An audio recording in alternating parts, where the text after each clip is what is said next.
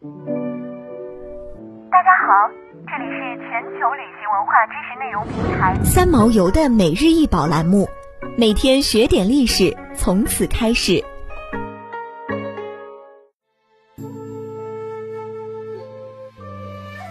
搪瓷镀金瓶高四十三点五厘米，最大直径二十七点九厘米，是埃及马穆鲁克王朝时期的产物。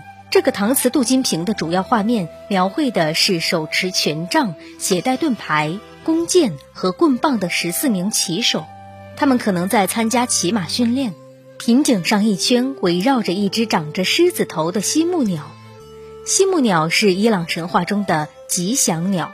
常常被视为凤凰神鸟，它可见于各个时期的伊朗艺术和文学作品中，在格鲁吉亚、中世纪的亚美尼亚和拜占庭帝国等受波斯帝国文化影响的国家中，也能经常见到它的形象。瓶尖上有三个圆标，每个圆标的中心有个亮蓝色的星星，向外辐射出花式图案。这种绘画风格与伊朗产的珐琅瓷器画风接近。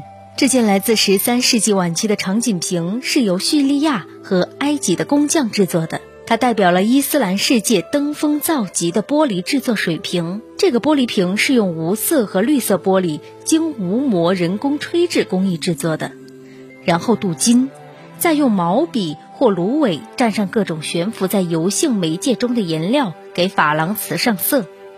这个瓶子体积大，无损伤，而且保存完好。是件绝妙的工艺精品，因为将黄金和各种颜色烧附在玻璃表面所需的温度是不同的。玻璃工匠究竟用什么办法能够一次烧制成功，而不会造成表面材料混合一团？这种炉火纯青的烧制工艺，至今仍是一个谜。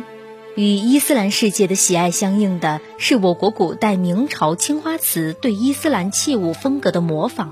绝大部分明初青花瓷在造型上可溯源到西亚或中东地区古老的金属器、玻璃器或陶瓷器。